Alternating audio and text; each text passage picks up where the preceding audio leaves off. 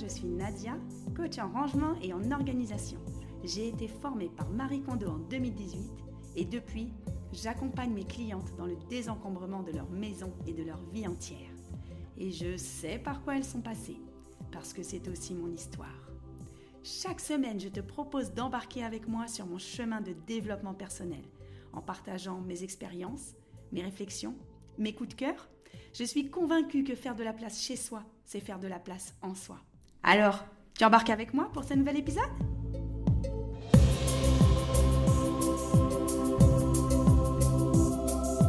Coucou, bienvenue à toi dans ce nouvel épisode du podcast Désencombre ta vie. Ce podcast est filmé sur YouTube sur ma chaîne Range Changer. Tu me regardes peut-être là, je suis en direct dans ma cuisine, ou alors tu m'écoutes sur ta plateforme préférée de podcasting. Alors, aujourd'hui, le sujet, ça va être les 7 blocages qui t'empêchent de vider ta maison. Pourquoi je fais ce sujet-là? Parce que euh, récemment, et je vous en remercie toutes et tous, mais j'ai des épisodes qui ont cartonné. Euh, j'ai plus de 70 000 écoutes sur mes deux derniers épisodes de podcast, donc en écoute ou en en vidéo sur YouTube. Et donc j'ai eu des centaines et des centaines et des centaines de commentaires. Alors tu le sais peut-être, je réponds toujours personnellement à chaque commentaire que je reçois. Alors je ne te le cache pas, ça me prend un paquet de temps. Alors euh, bah, parfois, je fais ça quand je suis au cabinet. Parfois, je fais ça dès que j'ai 5 minutes. Parce que si je le fais que trois fois par jour, habituellement, je le fais matin, midi, soir. Mais là, si je fais ça, bah, j'en ai pour au moins 45 minutes. Donc, ça me prend trop de temps. Donc, pourquoi je parle de ça? Parce que dans les commentaires, le plus souvent, ce qui m'est revenu, c'est des questions sur oui, mais Nadia, euh, j'arrive pas parce que j'ai peur de ça. Oui, mais Nadia, moi, j'arrive pas à cause de ci. Oui, mais Nadia, moi, j'arrive pas à cause de ça. Et en fait, ce que j'ai fait, c'est que j'ai regroupé les principales raisons et aussi celles que je rencontre chez mes clientes hein, en coaching des encombrements. Bah, j'ai regroupé les principales raisons qui font que les personnes n'arrivent pas à désencombrer chez elles, que les personnes n'arrivent pas à se séparer de choses chez elles, à se séparer du superflu, à se séparer euh, de choses qu'on leur a offertes, à se séparer de choses elles se disent oui, ça peut toujours euh, me servir au cas où. Donc là, il y a, deux choses différentes à discerner. Il y a les excuses, c'est-à-dire je peux pas, on me l'a offert. Oui, mais au cas où ça pourrait servir. Ah oui, mais ça m'a coûté des sous. Euh, ah oui, mais euh, je l'ai pas mis, mais je sais que je le mettrai quand même. Ah ben j'ai pas eu l'occasion, donc ça c'est un peu les excuses. Mais il y a, je dirais, le sous-texte ou l'arrière du décor qui est la raison réelle. Parce que quand on me dit ça peut servir au cas où, la raison réelle on la connaît pas. Parce que certaines vont dire au cas où, si on creuse en fait, c'est un peu le boulot que je fais. Donc moi je suis coach en rangement et en désencombrement, home organizer, et je dis souvent que mon boulot c'est 80% de psychologique et 20% d'action. Pourquoi? Parce qu'en réalité je dois creuser euh, chez mes clientes. Je dis mes clientes parce que chez moi le féminin l'emporte. Donc je dois creuser chez mes clientes leur difficulté à séparer d'une chose.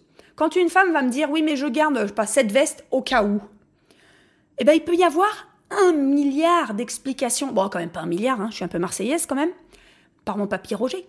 Mais il peut y avoir beaucoup d'explications différentes sur le au cas où. Il peut y en avoir, euh, certaines pourraient se dire, euh, mais comme je l'ai payé, à partir du moment où j'ai mis de l'argent dans quelque chose, je peux pas m'en séparer. D'autres pourraient dire, ah bah ça me ça me rappelle ma vie d'avant, donc euh, on sait jamais si j'arrive à revenir à ma vie d'avant. D'autres pourraient dire, au cas où, en réalité, je veux pas m'en séparer parce que c'était à ma mère et je l'ai récupéré dans la garde-robe de ma mère.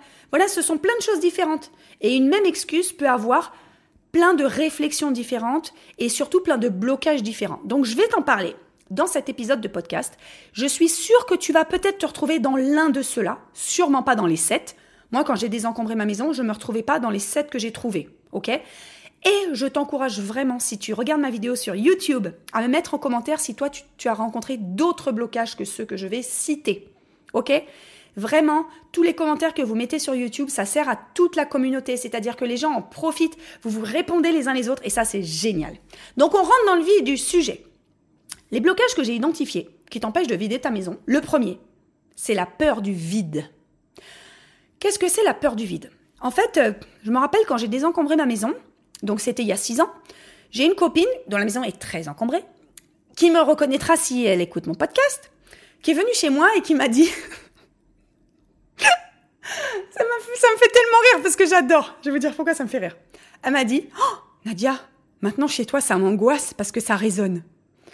Pourquoi ça me fait rire? Parce que déjà, le fait que ça résonne chez moi, c'est une galère pas possible pour mon podcast et pour mes vidéos. Parce que je dois mettre des réglages spéciaux, je dois être tout près du micro, j'ai un micro spécial, parce qu'effectivement, chez moi, ça résonne. Et ça résonne dans toutes les pièces. Et quand on enregistre des audios, il faut normalement que les pièces soient chargées, ça veut dire elles aient de la déco au mur, des meubles, des rideaux, des tapis, pour que ça, ça fasse une ambiance feutrée et que le son soit un peu plus camouflé. Donc c'est pour ça que je rigole, parce que le fait d'être minimaliste et d'avoir une maison qui résonne, pour ce que je fais aujourd'hui, c'est pas génial. Mais donc vous comprendrez pourquoi j'ai peut-être encore de l'écho dans mes vidéos. Donc cette amie, comme beaucoup de clientes, elle aime pas le vide. Et vous le savez, on dit souvent que l'humain a horreur du vide. D'accord? Que euh, quand on vide quelque chose, on a tendance à le re-remplir. Par exemple, quelqu'un va vider sa cave, va faire un petit endroit vide de sa cave, et ben elle va remettre quelque chose d'autre. Ou alors on vide notre euh, notre placard, on va réaccumuler. Ça, c'est vraiment une peur du vide. Et la peur du vide, c'est très bien de se dire déjà se rendre compte qu'on a la peur du vide. C'est déjà pas mal. Ça, c'est les gens qui disent oh, quand je suis chez des gens qui sont minimalistes, j'aime pas. C'est vide. Ça manque de meubles. Ça manque de choses. Pourquoi? En fait, il faut se poser la question pourquoi? Pourquoi ce vide, ça t'angoisse? Pose-toi la question parce que moi, le vide, ça m'angoisse pas. Moi, ce qui m'angoisse, c'est le trop plein. Donc moi, j'ai la peur du trop plein. Et je sais pourquoi. Parce que moi, ça me fatigue l'esprit. Ça me fatigue visuellement. Je me suis rendu compte avec les années que j'avais, j'avais une fatigue visuelle et que j'aimais avoir du repos visuel. C'est-à-dire que chez moi, comme j'ai pas beaucoup de choses, quand je regarde ou que je balaye mon regard, ça m'apporte de la sérénité. Et je me suis rendu compte, mais ça a été long hein, à ce que je, fasse ce chemin, que les intérieurs encombrés me polluent la vue. Ça me pollue la vue. Et la pollution visuelle m'angoisse. Donc tu vois, je suis allée loin dans ma réflexion. Donc quelqu'un qui entend ce podcast, qui me voit en vidéo, qui se dit ouais, j'ai l'impression que ça me parle cette peur du vide, eh ben essaye d'aller plus loin, de te dire qu'est-ce qui t'angoisse dans cette peur du vide. Je vais pas faire ma psychologue à deux balles sur c'est une peur de la mort, c'est une peur, j'en sais rien. Je suis pas psychologue, moi j'ai fait biologie, j'ai pas fait psychologie. Mais voilà, la peur du vide, c'est quelque chose que je retrouve. Première chose.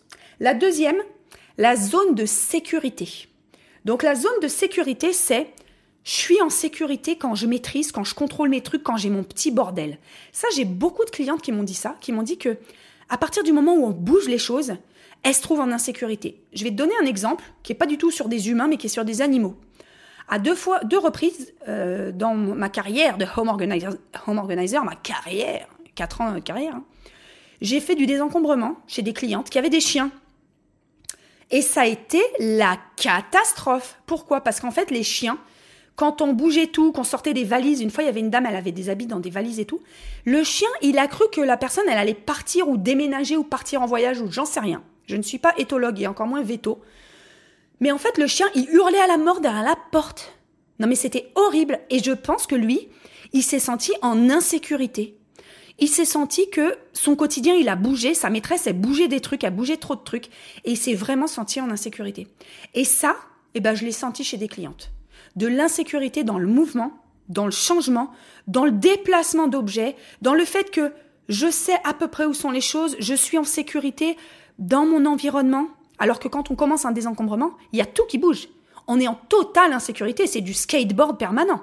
Parce que c'est un bordel monstre pendant qu'on désencombre, c'est un bordel monstre avant qu'on évacue tout, c'est un bordel monstre avant qu'on trouve une place pour chaque chose, ça met au moins un an avant que les choses aient une place définitive, puisqu'on va rebouger certaines choses. Donc voilà ce que j'ai identifié, la sortie de zone de sécurité ou de zone de confort. Est-ce que toi ça te parle? Est-ce que c'est quelque chose que tu as l'impression de ressentir? Dis-moi tout en commentaire. Ensuite, troisième blocage qui empêche de trier chez soi, et ça je l'ai souvent souvent, c'est les habitudes de l'enfance ou l'éducation. Il est clair que quelqu'un qui a vécu avec une famille, qui, avait du bazar en permanence, avec des parents qui étaient hyper encombrés, eh ben c'est pas hyper logique non plus une fois l'âge adulte que la personne arrive dans son premier appartement et se mettre à avoir euh, à être minimaliste. Ben non, c'est pas possible parce qu'on reproduit ce qu'on a vécu. Ou alors à l'inverse, parfois on fait totalement l'inverse, mais c'est quand même plus rare. Je vais te donner euh, pareil un exemple là-dessus. Euh, bah, c'était l'émission Détox ta maison. J'ai fait j'ai fait une vidéo dessus. C'est une émission de TF1 qui est intéressante. c'est une équipe de home organizers, organisatrices d'intérieur, hommes de ménage et tout, qui désencombrent chez des gens. Et il y a justement une dame qui explique que alors chez elle, c'est très très très encombré forcément puisqu'elle a été prise dans l'émission. Et elle explique que chez sa maman, bah, c'est exactement pareil. Et que pour elle, bah, elle a toujours appris qu'il fallait accumuler. Elle va dans des brocantes, elle achète des choses. Elle se rend pas compte que le bazar entre chez elle et ne sort jamais. Et je vais te donner un autre exemple intéressant. Moi, j'ai accompagné une famille en désencombrement qui était très, très, très encombrée. Très encombrée. Une famille avec beaucoup d'enfants. Et en fait, euh, les deux enfants aînés de la famille, ils avaient des gros problèmes à l'école. Et notamment, euh, je me rappelle les instituts et les profs qui disaient gros manque d'organisation, euh, beaucoup de bazar dans la tête et je sais plus quoi. Et, et moi, je voyais la corrélation. Et en fait, la famille ne voyait pas. C'est-à-dire qu'à partir du moment où un enfant rentre chez lui, il peut peut pas faire un pas par terre. Euh, ses parents ne rangent jamais. Il peut pas s'asseoir sur un canapé. Il n'y a pas de système d'or, c'est-à-dire euh, il n'y a pas de, rituel où on range la chambre. Il n'y a pas de rituel où, où est-ce qu'on range les livres. Il n'y a pas de rituel avec comment on fait les devoirs. Ensuite, on range dans le cartable, on range le cartable. Ben, ces enfants-là, ils peuvent pas s'organiser sur comment faire des devoirs, comment organiser une rédaction. Alors tu vas peut-être te dire, bah oui, ça va loin, mais je t'assure que c'est vrai. Parce qu'en fait, l'organisation, ça vient d'un trait de personnalité qui s'appelle la conscienciosité. Bon, je vais un peu loin. Mais en fait, quand on est consciencieux, on est organisé sur tous les aspects de notre vie. À la fois sur comment faire un plan sur une rédaction, mais à la fois comment organiser son cartable, comment ranger sa maison, comment s'organiser au travail, comment organiser ses papiers administratifs. Donc si on ne développe pas, si on n'a pas ce trait de caractère inné, il faut le travailler. OK? Donc ça, c'était pour dire les habitudes de l'enfance. Si on a grandi dans une famille qui n'était pas consciencieuse, qui n'était pas organisée, eh ben, il va falloir le travailler si on en a envie. Si on aime vivre dans son bazar, il n'y a pas de souci. Mais si un jour ce bazar nous oppresse et qu'on a envie d'en sortir, eh ben, il faut vraiment, vraiment réfléchir à ça. Ensuite, le quatrième blocage que j'ai hum, identifié qui est très intéressant, c'est la peur du manque, qui n'est pas la même que la peur du vide.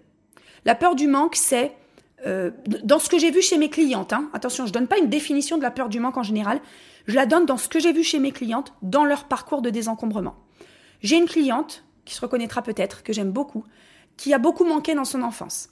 Elle a vraiment eu peu de choses, elle a vécu dans un environnement familial qui avait pas beaucoup d'argent. Et en fait, à partir du moment où elle a pu gagner ses sous, très jeune, elle a travaillé en même temps que ses études, elle a été étudiante et elle bossait, après elle a eu deux boulots en même temps, aujourd'hui elle a encore deux boulots. Et à chaque fois qu'elle a acheté quelque chose avec son argent, elle s'est rendue compte de la difficulté qu'elle avait eue à gagner cet argent et surtout de la chance qu'elle avait enfin de pouvoir se faire plaisir, de pouvoir acheter des choses. Et aujourd'hui, elle a, ça fait à peu près dix ans qu'elle bosse, elle est incapable de se séparer de quoi que ce soit qu'elle a acheté. Parce qu'elle me dit, mais oui, mais moi j'ai tellement manqué, j'ai tellement manqué, que là si je me sépare de ça, j'ai peur de manquer j'ai peur de devoir le racheter. Euh, je suis tellement fière de ce que j'ai mis en place dans ma vie pour acheter ça que je peux pas m'en séparer. Et en fait, cette personne, elle a vraiment peur de retomber dans, le manque qu'elle a eu dans son enfance. Et c'est intéressant parce que du coup, elle sait très bien désencombrer chez elle, mais son boulot, c'est 80% psychologique. Elle bosse sur sa peur du manque et 20% d'action, trier ses affaires. Donc, est-ce que toi, tu te reconnais dans cette peur du manque? Est-ce que ça te parle? Dis-moi ça aussi en commentaire. Ensuite, euh, donc je sais plus, 5. J'en suis cinquième blocage que j'ai trouvé. Ah, ça c'est intéressant. Je l'adore celui-là. Moi, j'ai été pas mal comme ça dans ma vie, peut-être je le suis encore. Euh, c'est est-ce que oser mériter mieux? Est-ce que je peux oser mériter mieux? C'est-à-dire, euh, eh ben en fait, arrêter de se rabaisser. Est-ce que je mérite vraiment mieux? Est-ce que la vie que j'ai, bah, je m'en contente et c'est pas déjà bien? Est-ce que vraiment je mérite d'avoir une vie plus alignée? Est-ce que je mérite d'avoir un, une maison désencombrée parce que euh, bah, ça risque d'être mieux, ça risque d'être différent? Et qu'est-ce que ça va m'amener derrière? Donc oser mériter mieux, ce que j'entends souvent, c'est avoir peur de ce qui va être derrière dans je mérite mieux. Est-ce que je peux oser ça? Est-ce que je peux me le permettre? Qui suis-je pour me permettre de, mériter mieux Et ça, c'est corrélé avec euh, un autre blocage que j'entends, c'est la peur de réussir. Donc oser mériter mieux, c'est qui suis-je par rapport aux autres? Est-ce que je suis mieux que les autres pour oser mériter? Est-ce que euh, bah non, mais moi j'ai toujours été comme ça, euh, j'ai toujours eu une vie difficile, ça je l'ai pas mal des fois dans les commentaires. Moi j'ai toujours eu la vie difficile, donc c'est comme ça. Euh, bah, je m'y suis faite. Je, je sais que j'arriverai pas à faire mieux. Je sais que je suis comme ça. Ça c'est des blocages qu'on se met tout seul. C'est vraiment des blocages qu'on se met seul c'est pas parce que toute notre vie on n'a pas réussi quelque chose ou que toute notre vie on a foiré nos histoires de couple, nos histoires d'amour que ça va être comme ça tout le temps. Non, c'est pas vrai. Moi, j'y crois pas. J'y crois pas. Moi, j'ai foiré mes histoires d'amour. Bah, eh, peut-être que j'ai rencontré le prince charmant et j'y compte bien. Voilà. Et puis euh, mes princes euh, que j'ai foirés, bah, ils ont été charmants pendant de nombreuses années avant de devenir beaucoup moins charmants. Donc c'est ça qu'il faut se dire. On est toujours capable de trouver du positif.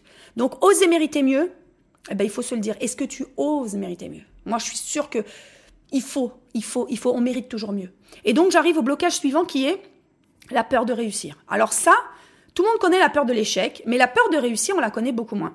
La peur de réussir en auto, en, en entrepreneuriat, dire en auto-entreprise, pas du tout. En entrepreneuriat, on en parle souvent parce que c'est, et, pas forcément qu'en entrepreneuriat d'ailleurs, c'est quand on met en place des mécanismes d'auto-sabotage. Par exemple, on connaît tous dans notre entourage une fille ou un gars qu'à chaque fois qu'il est en couple, ça se passe super bien, il a rencontré quelqu'un de sympa, d'équilibré, qui lui correspond, et au bout de six mois ou au bout d'un an, paf, il la plante.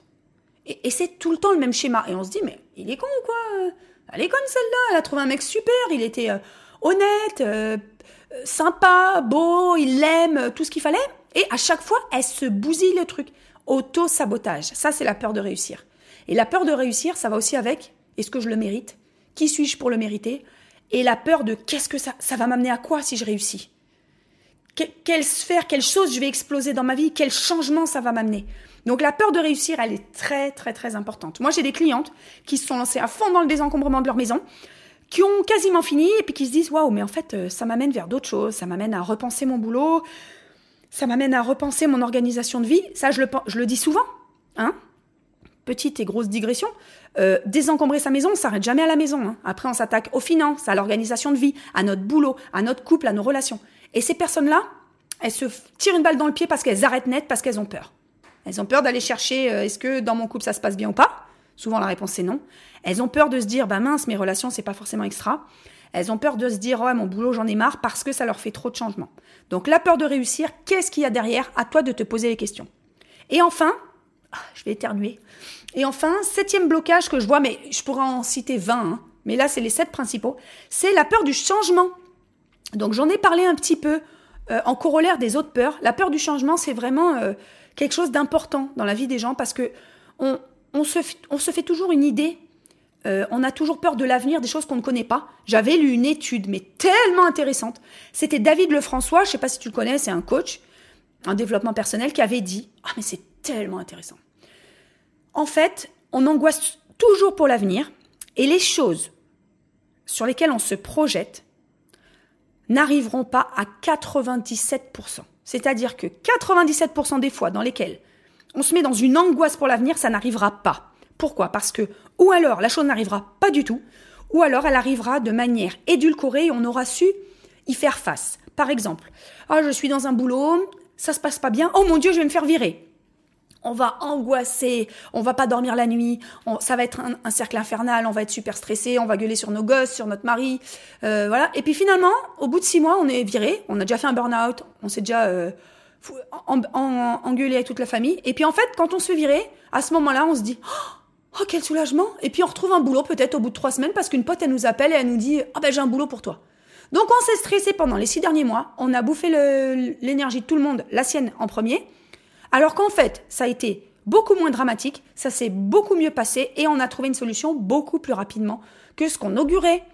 Donc, c'est ce qui, ce qui, moi, ça m'a fait vachement plaisir de me dire 97% des choses horribles que l'on prévoit dans notre tête n'arriveront pas, n'arriveront pas. Donc, ou alors pas du tout, ou alors de manière édulcorée.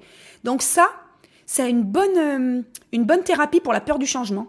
Et eh ben en fait, il faut oser le changement parce que moi, je suis convaincue que le changement, ça n'apporte que du mieux. Même si des fois on passe par des moments très difficiles dans sa vie, je suis bien placée pour le savoir. J'ai fait une dépression, j'ai eu des gros problèmes personnels, financiers, je me suis séparée, ça a été une période très dure. Mais j'ai réussi à rebondir. Et aujourd'hui, la vie que j'ai, bah, je ne la, je la troquerai pour rien d'autre au monde. Parce qu'il a fallu que je passe par là. Il a fallu que je passe par là pour en arriver où je suis aujourd'hui. Et si j'avais eu peur du changement, bah, je serais restée dans ma vie avec un conjoint qui ne me convenait pas, avec une vie et un boulot qui ne me convenaient pas. J'aurais été très malheureuse, j'aurais été en grande dépression et en grande détresse psychologique. J'aurais pas été la mère que je voulais pour mes enfants et j'aurais vraiment pas été fière de moi et encore moins de la mère que je suis. Donc voilà, je sais pas si alors tout le monde n'a peut-être pas la force de caractère que j'ai, j'en suis tout à fait consciente, j'ai une grande force de caractère, c'est un de mes traits de personnalité, mais en tout cas, la peur du changement, il faut en prendre conscience pour essayer de la détourner. Ok. Donc, bah, je t'ai dit, les sept blocages qui empêchent de vider ta maison, et ces sept blocages, ils peuvent vraiment être, euh, je dirais, réfléchis sur beaucoup d'autres angles de notre vie qui ont trait au changement, qui ont trait à la mise en, mise en élan. Donc, euh, bah, dis-moi si ça t'a parlé, dis-moi si tu t'es reconnu dans un des traits. Et j'espère que cet, cet épisode t'a plu, t'a apporté de la valeur. Si tu me vois sur YouTube, n'hésite pas à t'abonner, à me mettre un like et à commenter parce que j'adore lire tous les commentaires. J'y réponds personnellement à tous les commentaires, même si ça me prend beaucoup de temps, mais c'est souvent pendant ma petite pause WC. Et si tu m'écoutes sur ta plateforme de podcasting, n'hésite pas à me mettre un commentaire et à me noter sur Apple Podcasts, Spotify, Deezer et toutes les plateformes. De préférence 5 étoiles. Et si t'as aimé, tu partages. Si t'as pas aimé, tu partages avec ton ennemi. Moi, je m'en fous. Ça me fait des vues et des écoutes. Ciao, ciao. À bientôt.